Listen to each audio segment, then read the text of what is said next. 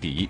即将于明年一月在澳大利亚举行的首届网球 ATP 杯比赛，昨天公布了最终的签表。智利、乌拉圭、挪威、保加利亚、摩尔多瓦和波兰成功入围。保加利亚将替代因费德勒退赛而无法参赛的瑞士队加入到 C 组角逐，他们将由现在排名第二十位的迪米特洛夫领衔。